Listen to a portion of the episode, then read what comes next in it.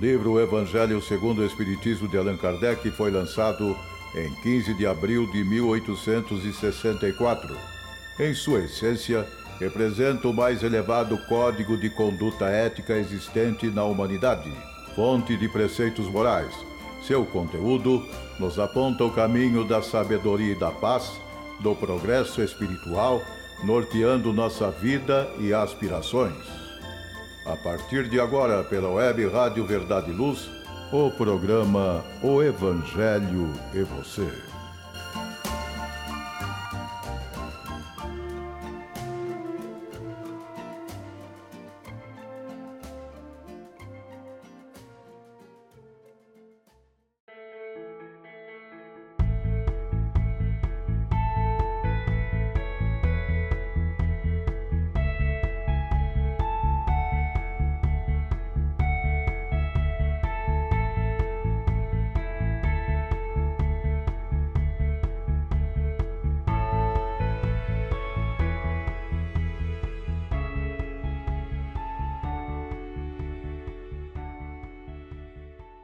Olá, minha amiga, olá, meu amigo, sejam bem-vindos a mais um programa O Evangelho e Você, aqui através da Web Rádio Verdade e Luz da cidade de Ribeirão Preto.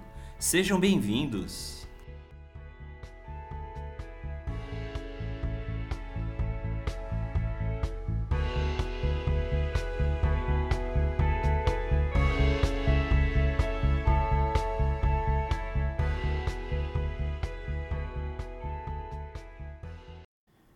Meus amigos, olá, minhas amigas. É uma alegria retornar aqui ao programa O Evangelho e Você. Esse, esse que é, amigos e amigas, o primeiro programa que realizamos no ano. Nós tínhamos uma expectativa de estarmos juntos realizando o primeiro programa no domingo passado, contudo, pessoalmente tive uma viagem e acabei é, impossibilitado de gravar.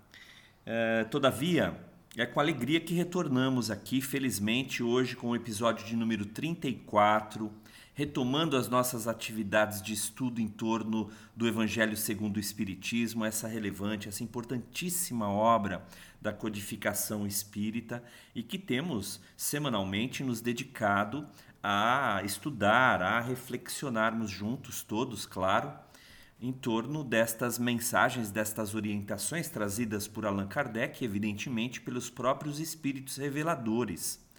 O Evangelho segundo o Espiritismo, portanto, tem sido para nós fonte permanente de reflexão, de interiorização, de meditação e de estudos dedicados, é claro.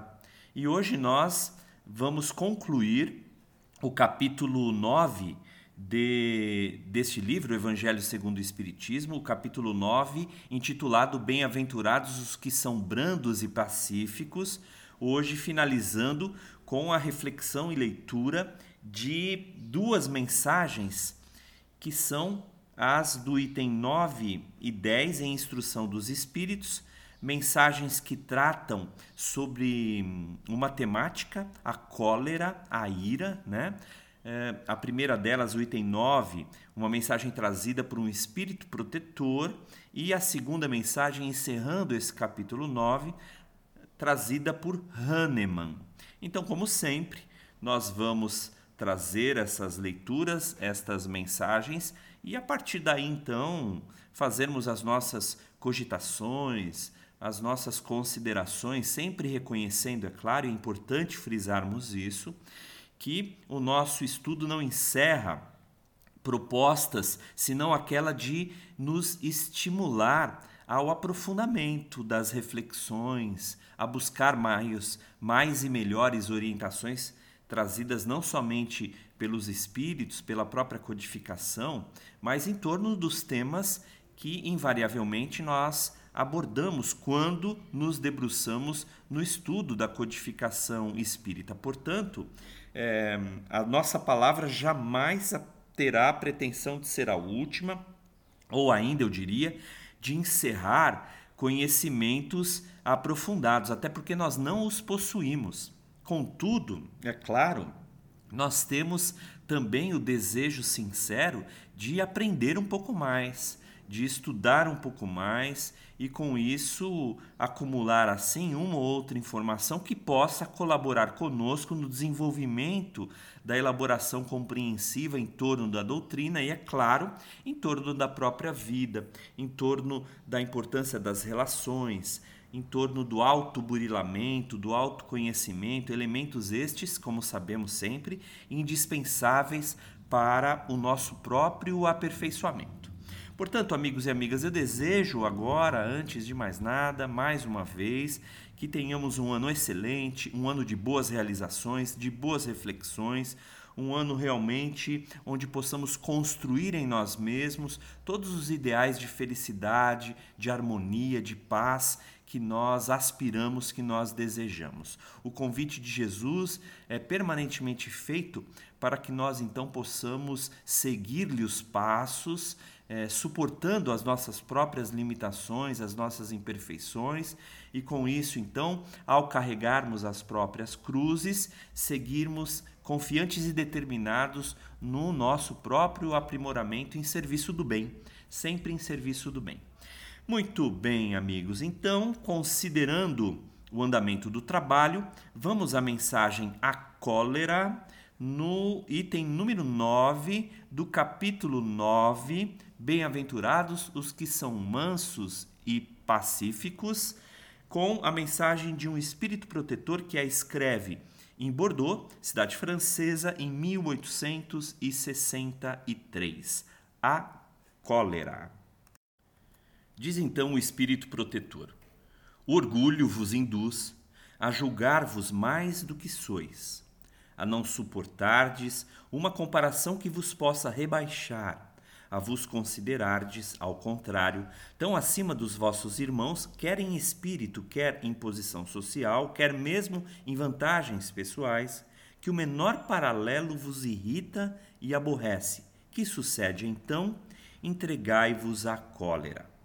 Pesquisai a origem desses acessos de demência passageira que vos assemelham ao bruto, fazendo-vos perder o sangue frio e a razão Pesquisai e quase sempre deparareis com o orgulho ferido, que é o que vos faz repelir coléricos os mais ponderados conselhos, se não o orgulho ferido por uma contradição? Até mesmo as impaciências, que se originam de contrariedades muitas vezes pueris, decorrem da importância que cada um liga à sua personalidade, diante da qual entende que todos se devem dobrar. Em seu frenesi, o homem colérico a tudo se atira, à natureza bruta, aos objetos inanimados, quebrando-os porque lhe não obedecem. Ah, se nesses momentos pudesse ele observar-se a sangue frio, ou teria medo de si próprio, ou bem ridículo se acharia. Imagine ele por aí que impressão produzirá nos outros quando não fosse pelo respeito que deve a si mesmo, cumpria-lhe esforçar-se por vencer um pendor que o torna objeto de piedade. Se ponderasse que a cólera a nada remedeia, que lhe altera a saúde e compromete até a vida, reconheceria ser ele próprio a sua primeira vítima. Mas outra consideração, sobretudo, deverá contê-lo a de que torna infelizes todos os que o cercam. Se tem coração, não lhe será motivo de remorso fazer que sofram os entes a quem mais ama? E que pesar mortal se, num, num acesso de fúria, praticasse um ato que houvesse de deplorar toda a sua vida? Em suma, a cólera não exclui certas qualidades do coração, mas impede se faça muito bem e pode levar à prática de muito mal. Isso deve bastar para induzir o homem a esforçar-se para dominá-la. O espírita, ao demais, é concitado a isso por um outro motivo, o de que a cólera é contrária à caridade e à humildade cristãs. Um espírito protetor, Bordeaux, 1863. Bem, amigos, a mensagem eu, eu penso que ela nos atinge a todos. porque, sobretudo, porque considerando o orgulho ainda parte da nossa natureza espiritual infantil, inferior, permeada por limitações, por imperfeições, naturalmente acaba provocando determinadas reações diante de inúmeras circunstâncias. Antes de mais nada, é justo considerarmos que o indivíduo colérico, ele é antes de tudo um ser reativo. Aquele que explode em impulsos raivosos, colerizados, eh, inquietos, irritadiços, ele naturalmente é um ser que reage às circunstâncias de maneira quase sempre negativa, perturbada. Essa característica do ser reativo é aquele que não domina sua ação. Ele, na verdade, responde de uma forma geral negativamente à ação alheia. Por isso ele reage e reage dessa forma, é claro, negativamente. Sob todos os aspectos, nós somos cercados por ações que não nos pertencem cujo controle não dominamos. Portanto, nós não temos essa governabilidade permanente dos lances das nossas vidas. É verdade, portanto, e por conta disso, que somos submetidos a ações de terceiros. E eu não digo apenas ações pessoais de terceiros, individuais, mas também coletivas. Por exemplo, as ações muitas vezes governamentais, muitas vezes é, é, é, da legislação, acabam muitas vezes também nos impactando de alguma forma. E não são poucos aqueles que não se sentem enraivecidos, não se sentem encolerizados e, por conta destas ocorrências cotidianas. Então, o ser reativo sempre responderá de uma maneira quase sempre impulsiva, intempestiva contra determinada contrariedade, determinada capacidade de aceitação. É claro que o espírito protetor aqui, ao tratar do assunto, vai trazer uma causa substancial, uma causa significativa para os fenômenos coléricos que nós muitas vezes eh, somos portadores e, e, e acabamos por provocar, que se trata do orgulho.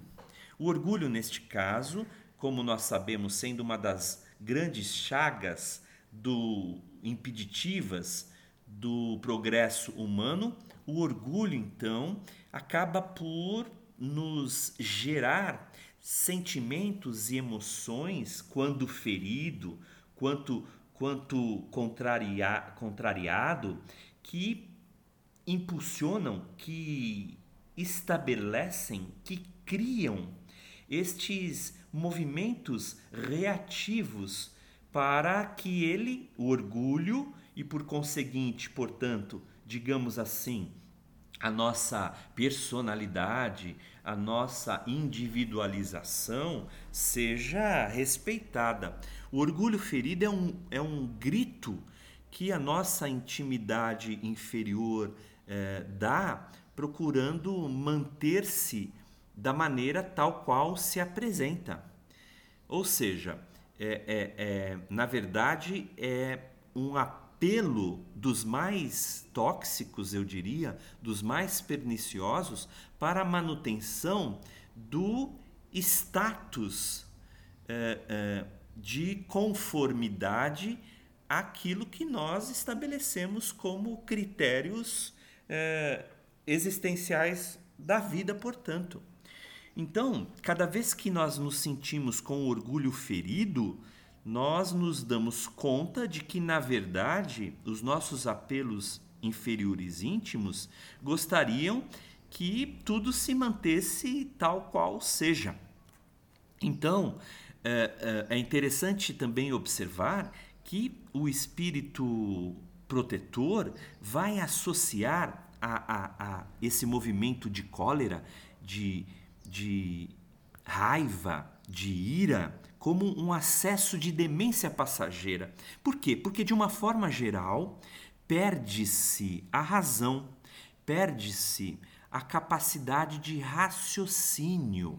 Por isso que ele trata aqui de, de um, um, impulso, de um acesso de demência passageira. E ele vai dizer ainda, fazendo nos perder o sangue frio e a razão. Ou seja, aquela situação de autocontrole, de autodomínio.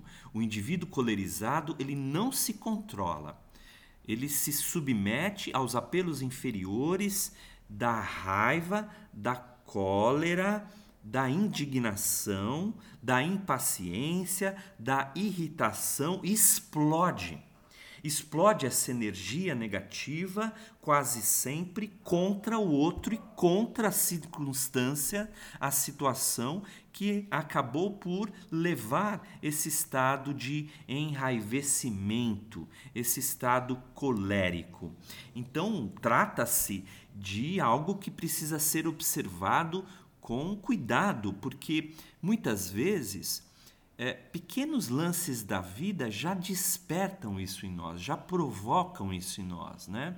Quantas vezes, por exemplo, nós não vemos em muitas situações que o indivíduo está ali, é, é, é quieto, às vezes concentrado, é, é, enfim, acomodado, sem fazer nada, o telefone toca e, e, e, essa pessoa muitas vezes se enraivece, né? Pelo, pelo fato do telefone estar tocando, de, de, de ser obrigado a, a, a levantar-se para atender a ligação, é, é, desse, desse telefonema interromper esse estado que naturalmente ele experimentava. E às vezes é uma reação muito negativa tão negativa que ele fica realmente com raiva. Né? É, é, nós vemos situações de pessoas que, que, que realmente acabam se debruçando com violência, com, com agressão contra esse, essa situação. O próprio Espírito aqui vai dizer que, que, que essa explosão às vezes faz com que as pessoas é, é, é, é destruam objetos inanimados, que, que, que os quebra, que os agride e também muitas vezes contra as pessoas, contra determinadas situações. Muitos crimes nós vemos sendo cometidos por conta dessa indignação. E aqui a palavra certa ainda não é indignação, né? mas por esse estado alterado de consciência é, é, é, é racional, né? Esse estado realmente de insanidade temporária. No, no, no, no cotidiano das grandes cidades é muito comum acompanharmos eh, eh, pessoas que cometem crimes por conta de brigas de trânsito. Então vejamos esse estado de coisas que realmente é bastante perturbador. Às vezes, como o próprio Espírito diz aqui, comprometendo uma existência inteira. Às vezes, um segundo de cólera de raiva profunda pode realmente iniciar é, a, a, concretização de atos destrutivos que comprometem uma existência inteira de nossas, de nossas encarnações. Para não dizer que, às vezes, se estende no plano além-túmulo, é, exigindo sucessivas existências para a correção, para a necessidade realmente de, de é, remediação. Então, trata-se assim de um problema grave e que exige de nós reflexões das mais profundas. Uh, e para finalizar aqui essas considerações desse item número 9, do capítulo 9 do Evangelho segundo o Espiritismo, bem-aventurados os que são brandos e pacíficos, o Espírito Protetor vai dizer: a cólera não exclui certas qualidades do coração, mas impede que se faça muito bem e pode levar à prática de muito mal. É, isso deve bastar para induzir o homem a esforçar-se por dominá-la. Ou seja, é, uma vez conscientizados de que nós temos esses impulsos raivosos, esses, essa intempestividade é, é, é, é colérica, nós devemos realmente procurar dominá-la profundamente Para concluir finalmente, ele vai dizer ainda mais para nós espiritistas, porque a cólera sempre será contrária à caridade e à humildade cristãs, claro, né? A caridade pelo movimento do, do amor em benefício dos outros e também de nós mesmos, evidentemente, e a humildade como fonte é, substantiva para antagonizar-se à origem colérica, que na, nas considerações do espírito protetor é o orgulho. Portanto, nada mais necessário para a superação do orgulho do que o exercício permanente, o exercício constante da elaboração da humildade em nossos corações, amigos e amigas. Bom, muito bem, é, feitas aqui as nossas observações da, dessa mensagem do item 9, eu proponho agora a leitura do item número 10, a mensagem de Hahnemann, encerrando esse capítulo para que então nós possamos já iniciar o capítulo 10.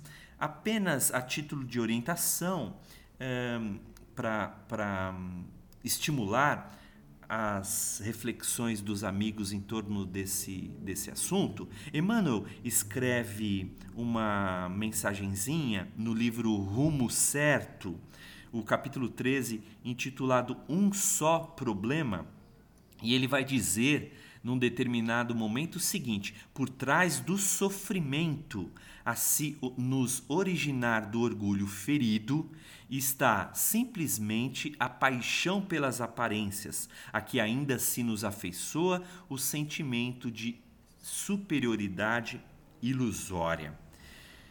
Pensemos nisso então, para que compreendamos as origens reais, profundas do, da nossa irritação, das no, da nossa impaciência, mas, sobretudo e especialmente, da nossa ira, da nossa raiva, da nossa cólera cotidiana, portanto. É, bem, amigos, então vamos aqui ao item número 10, para que então tratemos de fazer a continuidade aqui das nossas considerações. Essa mensagem, como eu disse há pouco, é de Hahnemann, que também a escreve em 1863 na cidade de Paris. Vamos a ela. Segundo a ideia falsíssima de que lhe não é possível reformar a sua própria natureza, o homem se julga dispensado de empregar esforços para se corrigir dos defeitos em que de boa vontade se compraz ou que exigiriam muita perseverança para serem extirpados. É assim, por exemplo, que o indivíduo, propenso a encolerizar-se, quase sempre se desculpa com o seu temperamento. Em vez de se confessar culpado, lança a culpa no seu organismo, acusando a Deus dessa forma de suas próprias faltas. É ainda uma consequência do orgulho que se encontra de permeio a todas as suas imperfeições. Olha aqui, ó, mais uma vez. Um outro espírito, o espírito Hahnemann, que contribui também decisivamente para a elaboração de importantes mensagens aqui do Evangelho segundo o Espiritismo, vai dizer, vai dizer que esse a nossa propensão a, a, a cólera decorre como consequência do orgulho.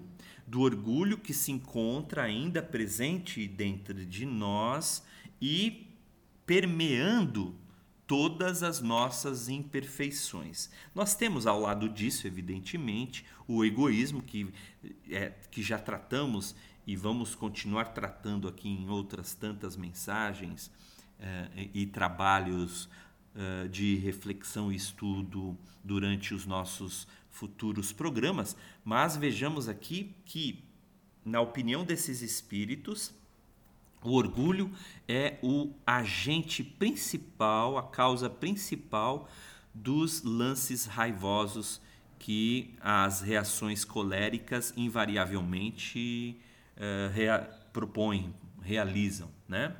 Continuando aqui, Hahnemann, então. Indubitavelmente, temperamentos há que se prestam mais que outros a atos violentos, como a músculos mais flexíveis que se prestam melhor aos atos de força. Não acrediteis, porém, que aí resida a causa primordial da cólera, e persuadivos de que um espírito pacífico, ainda que num corpo bilioso, será sempre pacífico, e que um espírito violento, mesmo num corpo linfático, não será brando. Somente a violência tomará outro caráter. Não dispondo de um organismo próprio a lhe secundar a violência, a cólera tornar-se-á concentrada, enquanto no outro caso será expansiva.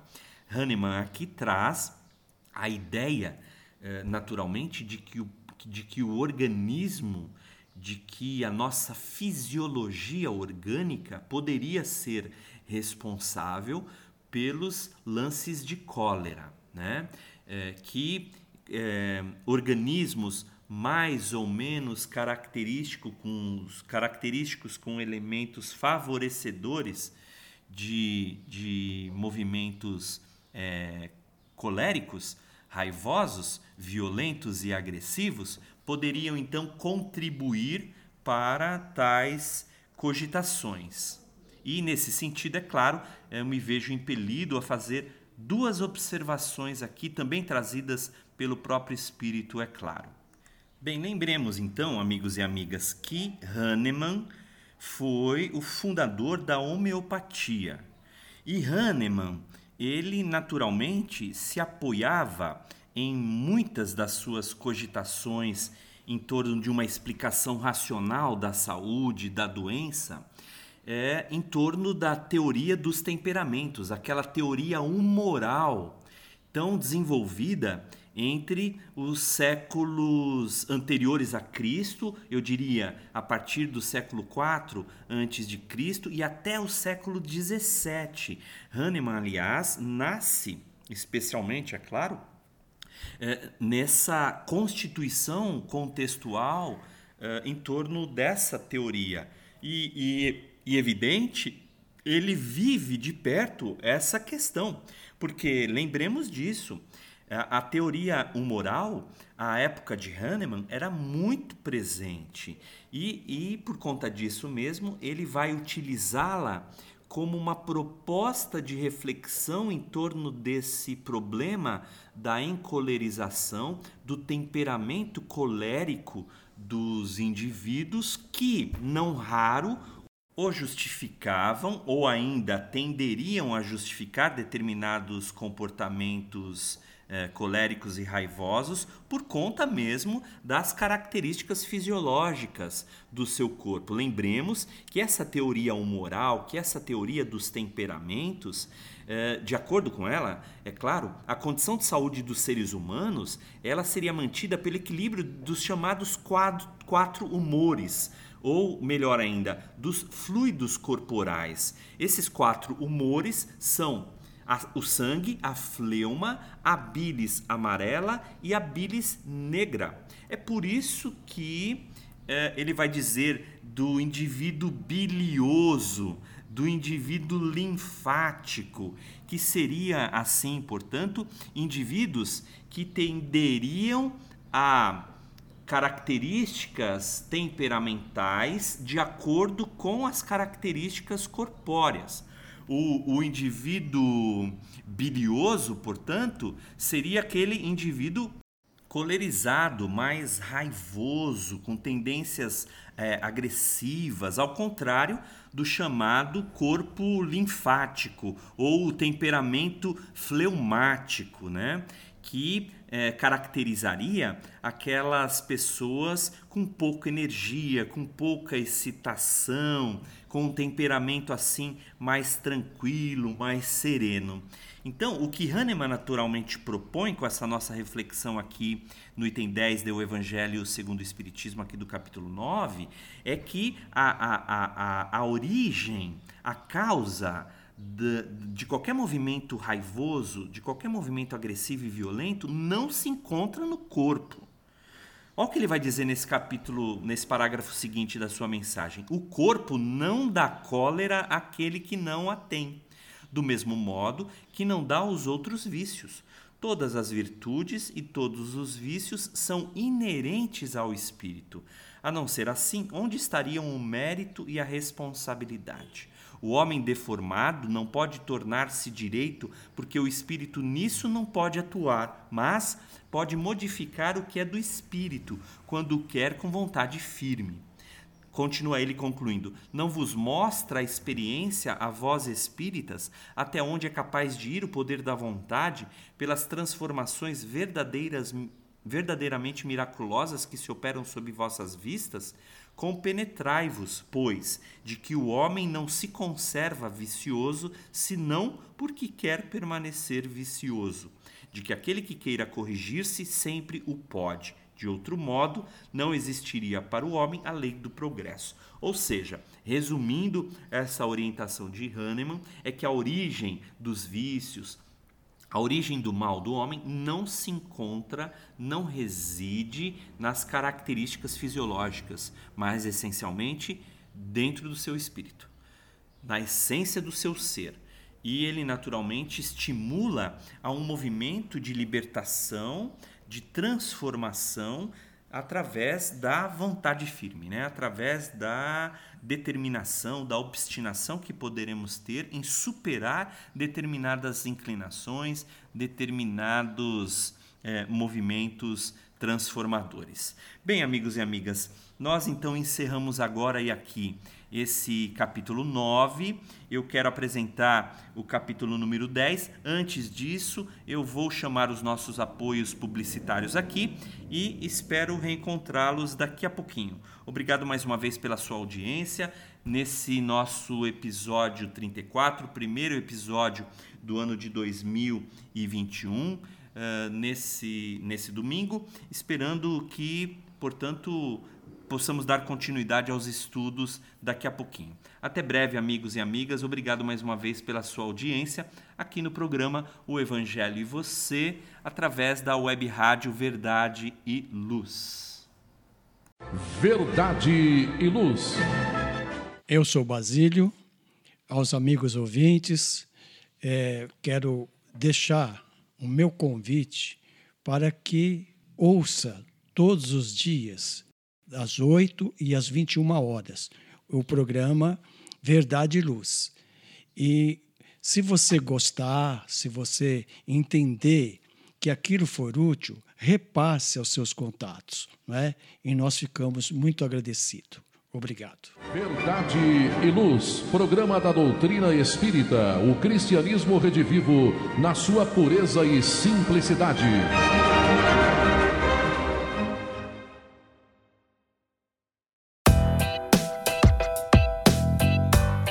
Chegou a hora de fazer ou renovar seu seguro? Procure a Vischer Seguros, especializada em seguros de veículos, seguros residenciais e seguros pessoais. Ao fazer seguros, consulte sempre a Vischer Seguros. Telefone 3625-5500. Vischer Seguros, há 22 anos trabalhando pela sua segurança com confiança. Vischer Seguros. Telefone 3625-5500.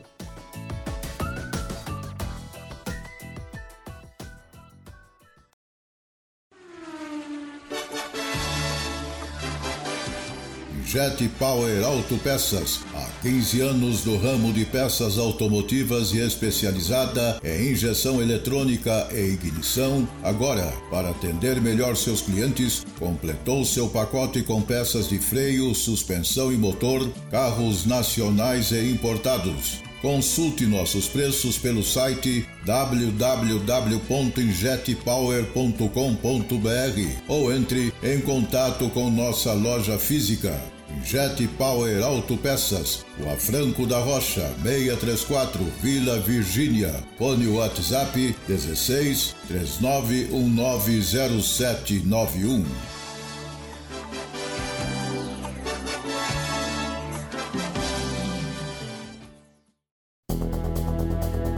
Está reformando ou construindo? A Elétrica Bege tem tudo em materiais elétricos, ferragens e ferramentas para sua residência ou construção. A Elétrica Bege tem lâmpadas de LED, fios e cabos flexíveis, torneiras, ventiladores e escadas em alumínio.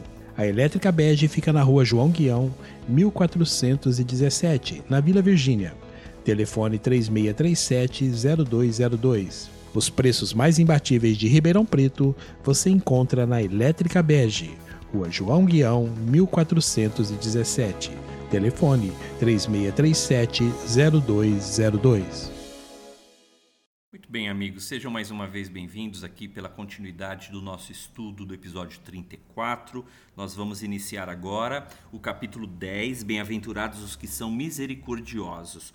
O capítulo 10, amigos e amigas, trata, evidente, como o próprio título vai asseverar, em torno da misericórdia, né? em torno do perdão, em torno da nossa compaixão. São 21 itens trazidos por Allan Kardec nesse, nesse capítulo 10 nós temos é, os seguintes itens aqui que eu gosto sempre de relacioná-los, até para que nos estimule ao acompanhamento mais cuidadoso, a muitas vezes a extensão desses estudos com outras temáticas associadas. Então é muito muito adequado nós fazermos isso. Então vejamos, é, nós teremos aqui os, os itens perdoai para que Deus vos perdoe, reconciliação com os adversários, o sacrifício mais agradável a Deus, o argueiro e a trave no olho, não julgueis para não serdes julgados, atire a primeira pedra aquele que estiver sem pecado. Depois desses itens iniciais trazidos por Allan Kardec, nós vamos para as instruções dos espíritos, onde nós teremos quatro mensagens eh, assinadas eh, individualmente por cada um desses espíritos, e depois nós temos mais três. Três mensagens do Espírito São Luís, que na verdade responde três questões é, possivelmente apresentadas por Allan Kardec.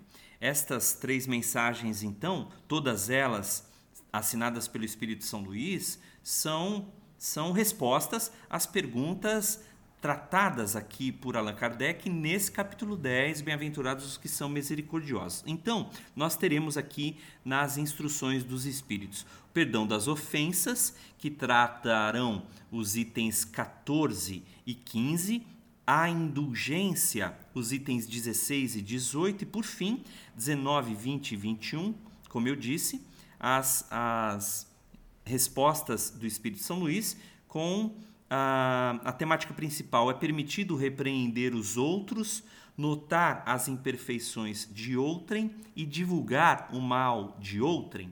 São reflexões aqui é, é, muito significativas, né, amigos e amigas, porque são nossas, são do nosso dia a dia, são naturalmente é, é, é, do nosso cotidiano. O tempo todo nós encontramos estas possibilidades de refletir e de agir dentro é, desse amplo espectro chamado perdão, chamado, miser, chamado misericórdia. Então vamos aqui aos itens iniciais para que então possamos trazer a estrutura é, que vai colaborar com Allan Kardec para o desenvolvimento do tema. Estes três itens iniciais são é, é, versículos encontrados no Evangelho de Mateus. E a partir daí, então, Kardec vai fazer as suas próprias considerações importantes sobre o tema. Vejamos, item número 1, o versículo 7 do capítulo 5 do Evangelho de Mateus. Como sabemos, o capítulo 5 de Mateus é as bem-aventuranças do Sermão do Monte. É onde inicia, na verdade, o Sermão do Monte, as bem-aventuranças. Então, diz aqui é, Mateus, é, aliás, anota Mateus com as palavras de Jesus: Bem-aventurados os que são misericordiosos, porque obterão misericórdia. Item número 2: Se perdoardes aos homens as faltas que cometeram contra vós, também vosso Pai Celestial vos perdoará os pecados. Mas, se não perdoardes aos homens quando vos têm ofendido, vosso Pai Celestial também não vos perdoará os pecados. Também passagem encontrada em Mateus, no capítulo 6, continuidade do Sermão do Monte, nos versículos 14 e 17. E o item número 3 já é um capítulo de Mateus adiantado, capítulo 18, nos versículos de 21 a 22, incluindo 15 também. Diz então: Se contra vós pecou o vosso irmão, e de fazer-lhe sentir a falta em particular, a sós com ele. Se vos atender, tereis ganho o vosso irmão. Então, aproximando-se dele, disse-lhe Pedro: Senhor, quantas vezes perdoarei a meu irmão quando houver pecado contra mim? Até sete vezes? Respondeu-lhe Jesus: Não vos digo que perdoais até sete vezes, mas até setenta vezes sete vezes. Uma passagem muito conhecida do Evangelho de Mateus, muito conhecida do ministério de redenção, de luz e de amor eh, de Jesus, que serve-nos de reflexão especial e particular nesse nosso capítulo 10 Bem-aventurados os que são misericordiosos. Então, vamos aqui ao item, ao item número 4, que Kardec desenvolve, é, como que já elaborando as ideias é, apresentadas aqui diante destes três itens iniciais, igualmente por ele é, trazidos. Diz então o item 4: a misericórdia é o complemento da brandura, porquanto aquele que não for misericordioso não poderá ser brando e pacífico. Ela consiste no esquecimento e no perdão das ofensas. O ódio e o rancor denotam alma sem elevação e nem grandeza. O esquecimento das ofensas é próprio da alma elevada, que paira acima dos golpes que lhe possam desferir. Uma é sempre ansiosa, de sombria suscetibilidade cheia de fel, a outra é calma, toda mansidão e caridade. Ai daquele que diz eu nunca perdoarei. Esse, se não for condenado pelos homens, sê-lo-á por Deus. Com que direito reclamaria ele o perdão de suas próprias faltas, se não, se não perdoa as dos outros? Jesus nos ensina que a misericórdia não deve ter limites. Quando diz que cada um perdoe a seu irmão, não sete, mais setenta vezes sete vezes. Há, porém, duas maneiras bem diferentes de perdoar. Uma grande, nobre, verdadeiramente generosa, sem pensamento oculto que evita com delicadeza ferir o amor próprio e a suscetibilidade do adversário, ainda quando este último nenhuma justificativa pode ter. A segunda é a em que o ofendido ou aquele que tal se julga impõe ao outro condições humilhantes e lhe faz sentir o peso de um perdão que irrita em vez de acalmar. Se estende a mão ao ofensor, não o faz com benevolência, mas com ostentação, a fim de poder dizer para toda a gente: Vede como eu sou generoso. Nestas circunstâncias, é impossível uma reconciliação sincera de parte a parte. Não, não há aí generosidade. Há apenas uma forma de satisfazer ao orgulho. Em toda contenda, aquele que se mostra mais conciliador, que demonstra mais desinteresse, caridade e verdadeira grandeza de alma, granjeará sempre a simpatia das pessoas imparciais. Amigos e amigas, essas reflexões iniciais são muito profundas e significativas. Contudo, eu quero propor aqui que no domingo que vem nós façamos, iniciemos o programa, o episódio 35 do domingo que vem, trazendo as reflexões em torno dessa relevante orientação eh, trazida por Allan Kardec, junto com os três itens iniciais desse nosso capítulo 10. Bem, amigos e amigas, agradeço mais uma vez a feliz oportunidade, a feliz ocasião em tê-los aqui conosco, estudando o Evangelho segundo o Espiritismo, no nosso programa O Evangelho e Você, aqui pela web rádio Verdade e Luz da cidade de Ribeirão Preto. Obrigado mais uma vez pelo carinho, obrigado pela presença e até domingo que vem. Muita paz e uma excelente semana a todos.